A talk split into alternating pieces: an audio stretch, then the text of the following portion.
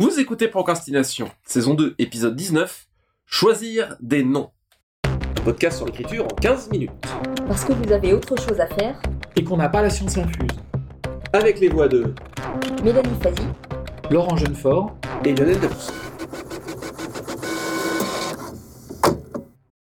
Gulliver, Clark Kent, Gandalf, Tatooine, l'Enterprise. Des noms chargés de force, tout particulièrement dans nos genres, dans les littératures de l'imaginaire. Et évidemment, les littératures de l'imaginaire, c'est raccourci pour parler des littératures des mondes imaginaires. Donc, qui dit création fictive, qui dit création d'univers, dit création de noms. Création de noms de personnages, même dans les littératures générales, bien sûr, il faut nommer les personnages, mais également dans la littérature de l'imaginaire, créer des noms de lieux. Mélanie, t'as plutôt des univers euh, contemporains, sauf en traduction, tu t'occupes de traduction de Voilà. Brandon Sanderson. Laurent et moi, en science-fiction et en fantasy, on a plus de création d'autres mondes. Mais peu importe, puisque finalement, cette notion de la toponymie, donc la science des noms, et la création des noms de personnages, elle est prégnante dès qu'on fait de la fiction, puisqu'on crée ce qui n'existe pas. Alors déjà, j'ai l'impression, en parlant avec, euh, camarades et, collègues, que l'importance des noms est assez variable en fonction des auteurs. Est-ce que c'est quelque chose qui pour vous a revêt une importance, ou alors à la rigueur, il pourrait s'appeler d'une d'une quelconque manière, et finalement c'est quelque chose que vous pourriez décider à la fin, une fois que c'est fini, et euh, ça n'aurait pas d'importance? Moi ça en a pour moi, mais un niveau, je dirais, personnel plus que, que à l'intérieur du texte. C'est-à-dire que pour moi, le nom d'un personnage, qui souvent va être un prénom, comme je dis, c'est des textes contemporains, donc des prénoms euh, existants, on va Mhm. dire. Euh, J'ai besoin de ça pour moi-même connaître le personnage et le sentir. Et souvent, il n'existe que quand il a trouvé son nom. On n'est pas tout à fait, je pense, dans la même thématique selon qu'on utilise des noms existants ou selon qu'on va partir dans la création, qui laissera plus votre domaine. Moi, j'ai tendance donc à avoir des, des- des personnages euh, ordinaires et à leur donner des prénoms existants. Et euh, comment est-ce qu'on choisit un nom? J'aime pas trop l'idée que qui revient souvent chez des lecteurs. On nous demande souvent, mais quel est le sens derrière le, le choix de tel nom? Comme s'il devait systématiquement y avoir une symbolique. Et je pense pas, pas plus que dans la vraie vie. Le nom de quelqu'un n'est pas nécessairement choisi pour son sens. Ça arrive, mais pas toujours. Par contre, je pense qu'un nom donne une certaine impression. Enfin, comment dire, c'est un premier contact en fait avec quelqu'un. Le nom va dire quelque chose. Et par exemple, dans le choix d'un prénom existant, selon ce qu'on va choisir, ça peut dire des choses sur l'origine du personnage, sur son origine sociale. Il y a des noms qui vont être très marqués, euh, plutôt bourgeoisie, et des noms très populaires, par exemple. On peut avoir des noms d'origine étrangère qui nous apprennent que le personnage est de, est de telle ou telle origine. Peu- Ça peut me dire des choses sur son âge aussi. Par exemple, il y a des prénoms qui vont être à la mode à un moment donné où j'avais pris quelques exemples. Par exemple, si un personnage s'appelle euh, Henriette, on peut supposer que c'est une génération plutôt de nos grands-parents. Le personnage s'appelle Stéphanie, c'est un nom qui était très très courant, en, moi, ma génération en tout cas. Où il y a des prénoms comme euh, Léa ou Zoé qui sont devenus à la mode plus tard. J'ai été frappée dans des romans jeunesse notamment, qui souvent utilisaient un prénom qui était très à la mode dans la classe d'âge qui était visée. Et euh, je citais Zoé parce que je pensais à une, série de Gudule euh, dont le personnage s'appelait Zoé. Et c'était à une époque où il y avait énormément de petites filles qui portaient ce prénom qui était très à la mode. Donc on peut jouer sur des choses comme ça. On peut jouer sur une familiarité. J'ai un exemple euh, qui n'est pas personnel, mais qui était dans.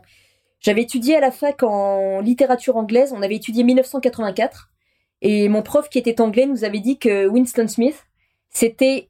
Alors, c'était pas tout à fait John Smith, mais en dehors de ça, c'était à peu près le, nom le plus courant qu'on pouvait trouver. C'était vraiment Monsieur Tout le Monde.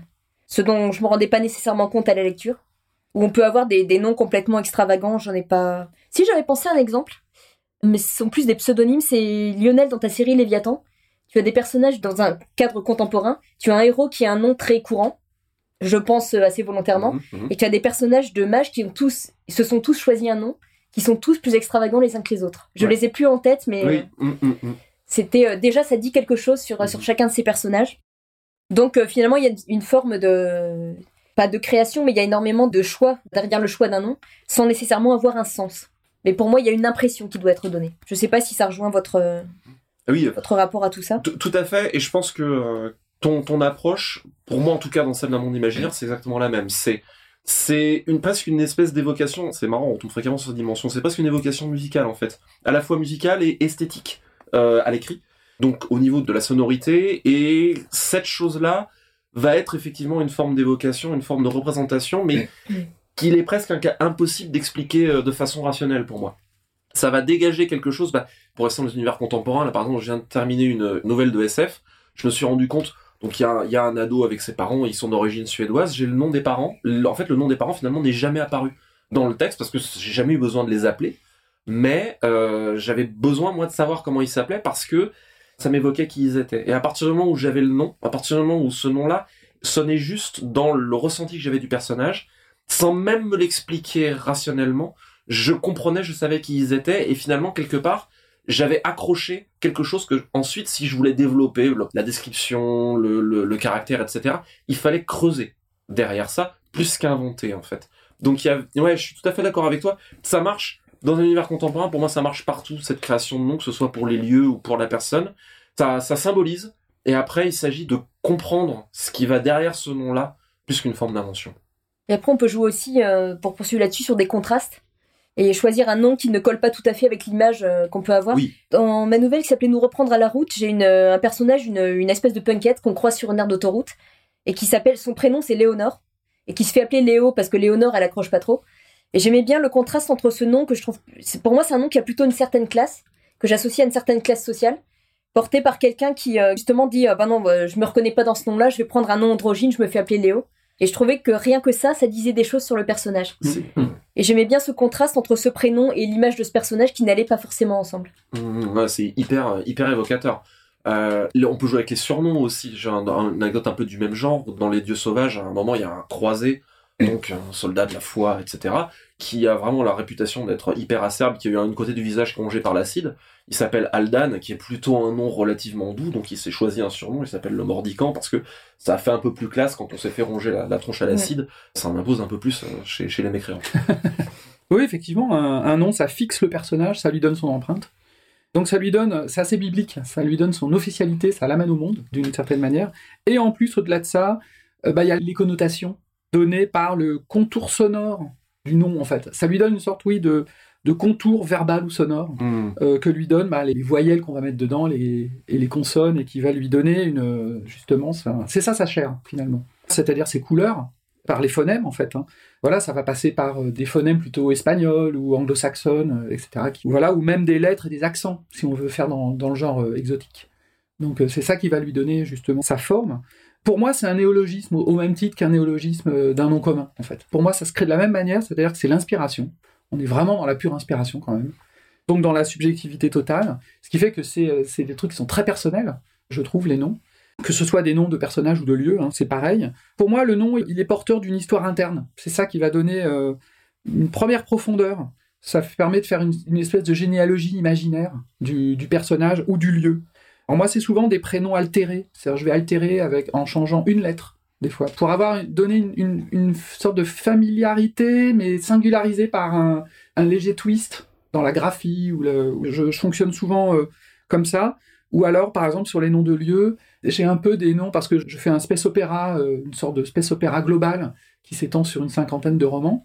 Et, euh, et donc, finalement, ça m'a permis de, par exemple, de ramener un peu, par exemple, des sortes de noms de lieux génériques. Dans mon univers, il y a euh, les humains qui ont profité d'un grand réseau de trous de verre pour aller s'installer sur des dizaines de milliers de planètes. Les portes de Vank. Voilà, les portes de Vank. Et le mot Vank, c'est un mot qui a été créé en fait un peu par défaut. C'est peut-être le nom du découvreur de, de ce réseau, si ça se trouve, mais voilà, ça indique, c'est le nom euh, qu'on a donné à cette espèce qui a disparu. Et quand les colons euh, vont sur place, en général, la ville qui fonde ça va s'appeler Ville-Vank ou euh, Port-Vank. En fait, c'est une manière de donner une histoire à cet univers-là, sans en avoir l'air. De aussi dire que, qu'en fait, que les colons n'ont pas d'imagination. Parce que, non, mais c'est vrai. Et, Ouais. et- et c'est souvent le cas quand on voit euh, les premiers ports américains euh, installés au, au- voilà, c'est Port-Marie, euh, c'est voilà, c'est des choses comme ça quoi. C'est des trucs hyper bateaux. C'est en Australie, il y a un état qui s'appelle la Nouvelle-Galles du Sud. Voilà, voilà, voilà, bah, c'est typique. Les colons ont rarement d'imagination au niveau de la création euh, onomastique et, et voilà, c'était une façon de voilà, c'est une façon de structurer l'univers, de donner des noms. Moi, je les trouve souvent en groupe. C'est souvent déjà la, le premier acte créateur pour moi, c'est ça, c'est c'est trouver des noms et les créer en groupe comme ça, créer des listes. Ça me permet de déjà de voir graphiquement, de mettre l'accent sur la variété que je vais avoir des noms. C'est-à-dire que éviter d'avoir des noms qui se terminent tous en ON. Oui. Ou voilà, ce genre de choses. En fait, c'est tout bête, mais le fait comme ça de trouver les noms et puis de les accoler, les mettre les uns à côté des autres pour voir un peu la couleur générale des noms, bah, ça permet de garantir une certaine variété en fait dans les noms, et puis de se creuser le ciboulot aussi, euh, ça fait pas de mal. Voilà, parce que si tous les noms avaient une seule syllabe, voilà, ou se terminaient par la même, bah, ça ferait une- très pauvre, quoi. Voilà. Donc ça permet de voilà d'accentuer le côté euh, varié du truc, et puis ça permet aussi de faire des fois des jeux littéraires. Mm. Moi, je crois beaucoup au subliminal, en fait. Je trouve que des noms, c'est toujours porteur de quelque chose. Même si on les twiste beaucoup, hein, même si on fait des alliances des fois qui ont l'air aléatoires de syllabes, en réalité, le cerveau, il fait des analogies tout le temps, quoi. Et donc, euh, quoi qu'on fasse, quoi qu'on trouve, il y aura toujours des gens pour dire ah ouais mais en fait elle a voulu dire ça en trouvant ce personnage euh, non en fait et ben en ça fait arrive souvent, ça. ça arrive souvent. Et donc, euh, bah, j'ai pris le taureau par les cornes, par exemple, pour Spire, ma trilogie en cours, qui raconte l'histoire d'une compagnie de transport interstellaire. Et donc, moi, j'ai pris euh, les noms d'aviateurs de l'aéropostale et des mécanos qui représentent euh, le nom des capitaines et les noms des mécanos. Alors, je les ai un peu twistés aussi. J'ai- Mhm. des, des fois, j'ai remplacé une- J'ai interverti les syllabes, ou j'ai fait des anagrammes, ou ce, genre de trucs, mais voilà, c'est ça. Et puis pour le nom des vaisseaux spatiaux, euh, j'ai pris des, noms d'auteurs de pulp, donc ça, c'est des petits clins d'œil aussi qu'on peut faire, qui est pour le coup extra-littéraire. Mais voilà, on peut se faire plaisir de temps en temps. Puis quand on sait que on fait de la fiction, donc on n'est on n'est pas du tout tributaire de la réalité, a priori, on peut faire ce qu'on veut. Même si en réalité, on est très contraint par les codes du genre, mais euh, faut profiter de la liberté qu'on a en fait. Complètement. Pour Ev- Evan et les dieux sauvages en particulier, j'ai le même genre de jeu. C'est-à-dire que le dieux sauvage s'inspire un peu de l'épopée de Jeanne d'Arc. Euh, Il y a pareil, il y a les jeux avec des, déformations de certains épisodes. Par exemple, j'ai le siège d'une ville fluviale qui s'appelle Loered. Loered, Orléans, tout ça, c'est pas anodin. Après, sur la création d'univers, je sais pas si vous faites des choses comparables, mais ce qui est intéressant quand on crée un monde entier, qu'on va avoir des langues, que t'as des extraterrestres par exemple, moi j'ai des civilisations parfois millénaires, c'est euh, la capacité aussi d'aller chercher dans la langue la toponymie. Je fais par exemple, c'est une question qui vient souvent, c'est comment vous construisez les noms.